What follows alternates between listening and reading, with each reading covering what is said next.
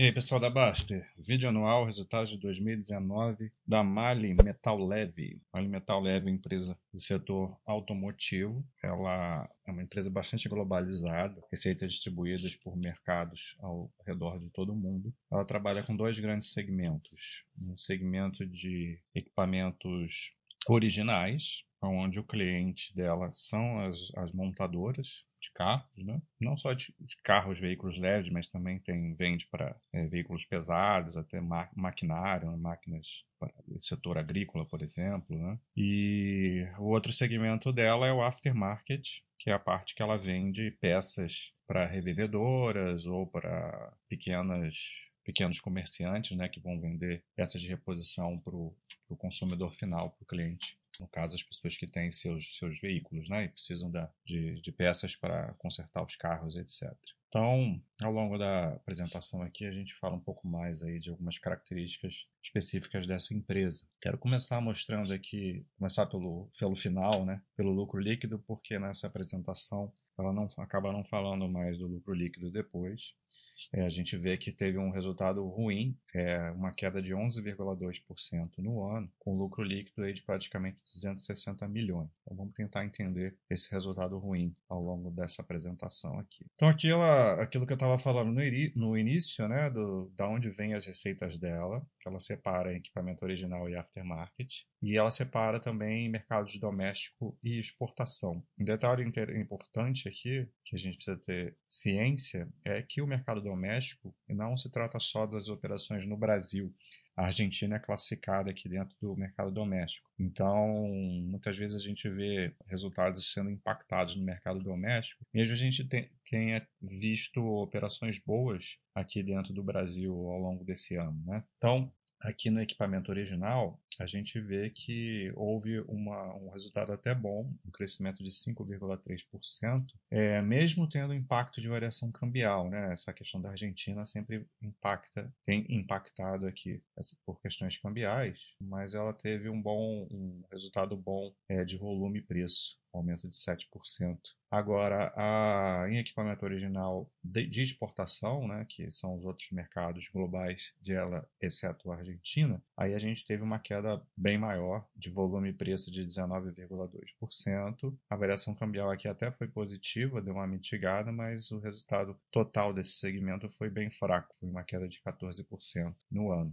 Então, o equipamento original sofreu uma queda de 6%, dentre principais impactos vieram aqui de volume e preço, por conta dessa parte de exportação. No aftermarket, a gente teve um, no mercado doméstico um desempenho até melhor, 6,9% de crescimento, mesmo com o impacto de câmbio vindo da Argentina, de 10,2%, mas o volume e preço foi, veio muito bem, crescimento de 17,1%. Então aqui a gente vê como que a Argentina atrapalhou nesse resultado. E na exportação, assim como no equipamento original, o aftermarket também não veio bem, teve uma queda de 6,9% em volume e preço, o, o câmbio, ao contrário, aqui deu uma mitigada, mas mesmo assim tivemos uma queda de 1,5%. E aí o subtotal da aftermarket foi bom, né? Foi de 14,9%, principalmente é, influenciado pelo volume e preço. Então, essa segmentação da empresa é importante porque é uma diversificação que ajuda, né? Se você está com um problema em equipamento original, que foi o caso agora, né? Você tem, você tem um mercado desaquecido, a indústria automobilística vai sofrer muito com isso. E como globalmente isso tem sido um problema, né? Então você pode ter problemas em vários países aí. Curiosamente, a parte vinda do Brasil veio bem é, no ano de 2019, né? Teve um certo aumento de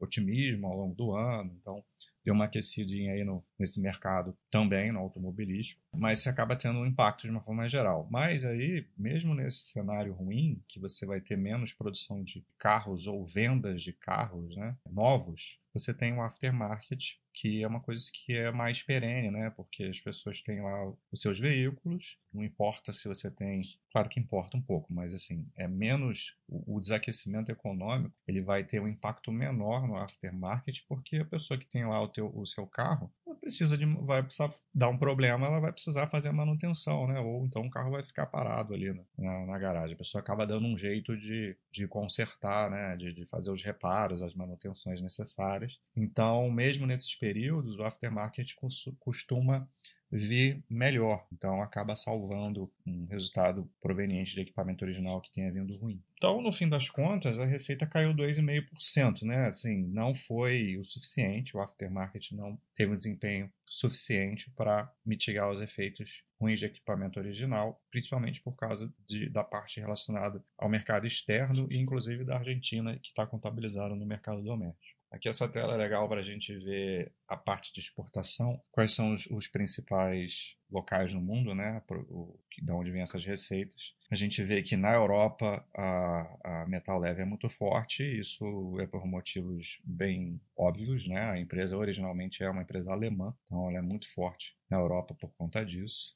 É, mas a América do Norte segue ali bem próxima, né, com 34,8% nesse ano de 2019, né, a Europa com 45%. E ainda tem um resultado aí relevante, 16% da América do Sul, é, mas aqui não conta a Argentina, né, Chile, Paraguai, entre outros lugares, e tem um, ainda tem uma receitinha de outros, de outros lugares aqui, que deve ser de Ásia, não sei ao certo, não me lembro. Aqui a gente vê o resultado bruto, né? O resultado bruto teve uma queda de 7,2%, apesar dos custos das vendas não terem sido ruins, né? A gente vê que o custo de venda foi até menor, ou se você vende menos, você vai ter menos custo de venda, né? Isso é, isso é óbvio, mas proporcionalmente a queda de resultado bruto foi pior do que de receita líquida. Aqui a gente vê a parte de despesas. É, ela até teve um controle bom de despesas, né? Isso ajudou o resultado não ser pior do que poderia ser. Então você vê que a receita caiu 2,5%, despesas com vendas e distribuição também caíram, né? foram menores em 3,4%. É, as gerais administrativas caíram bem, isso é muito importante que a empresa faça, porque é onde ela pode manejar mais esse, esse, essa redução de custos. E a única coisa que aumentou foi as despesas com desenvolvimento e tecnologia, 4,6%. Mas isso aqui é aquele tipo de despesa positiva, né? Porque depois vai trazer benefício para a empresa. É uma empresa de alta tecnologia, de alta inovação, isso precisa ser sempre feito para esse tipo de empresa não ficar para trás. Porque a empresa é assim, né? Mas aqui a gente lida com, com tecnologia que se desenvolve muito rápido nesse mercado. Inclusive, é uma questão é, que recorrentemente surge, que é o que vai ser da, desse tipo de empresa com a provável futura diminuição de uso de combustíveis fósseis né, nesses mercados automotivos.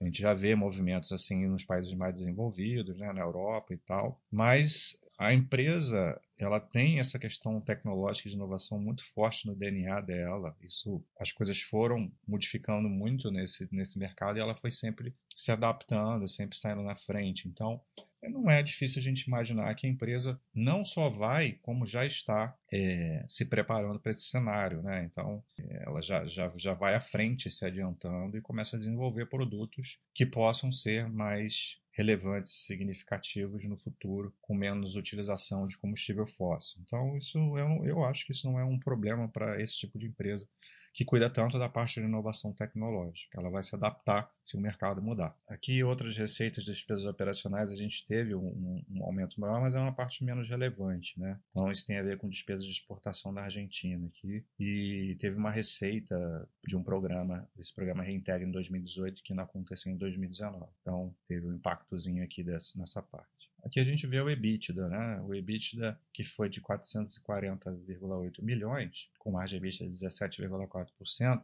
teve uma queda. Aqui em 2018 era de 466,9. Ah, eu acabei não esquecendo, não anotei, mas acho que isso aqui representou 11% de queda, alguma coisa assim. Desculpem se eu estou errando aqui. Tem aí no, no comentário escrito, mas acho que foi uma alguma coisa assim. É, foi uma, uma queda do EBITDA bem, bem maior do que a queda de receitas. Né? Mesmo ela tendo esse cuidado com as despesas operacionais, ainda assim tiveram coisas que fugiram é, um pouco do controle dela. Tem essa parte de inovação que ela precisa continuar fazendo, não tem jeito.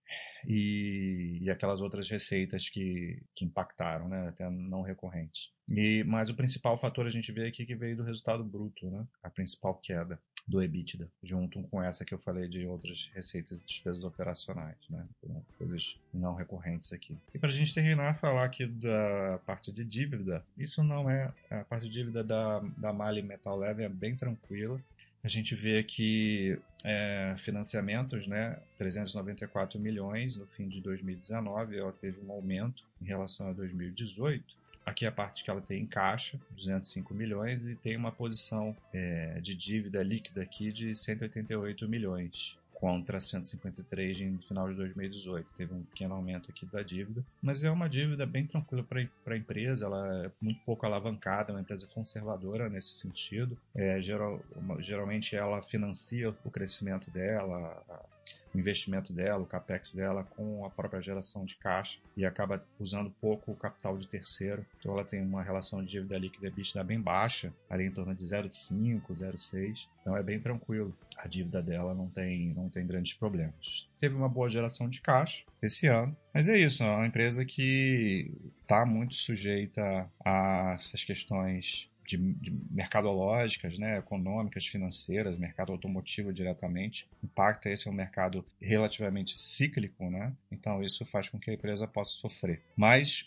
ela vem se provando ao longo dos anos ser uma empresa rentável que gera sempre caixa, sempre gerando lucro, às vezes o lucro menor, tem uma certa volatilidade em crescimento ou queda de lucro ao longo dos anos, mas é uma empresa que vem entregando indiscutivelmente bons resultados aos seus sócios. Então é isso. Um abraço.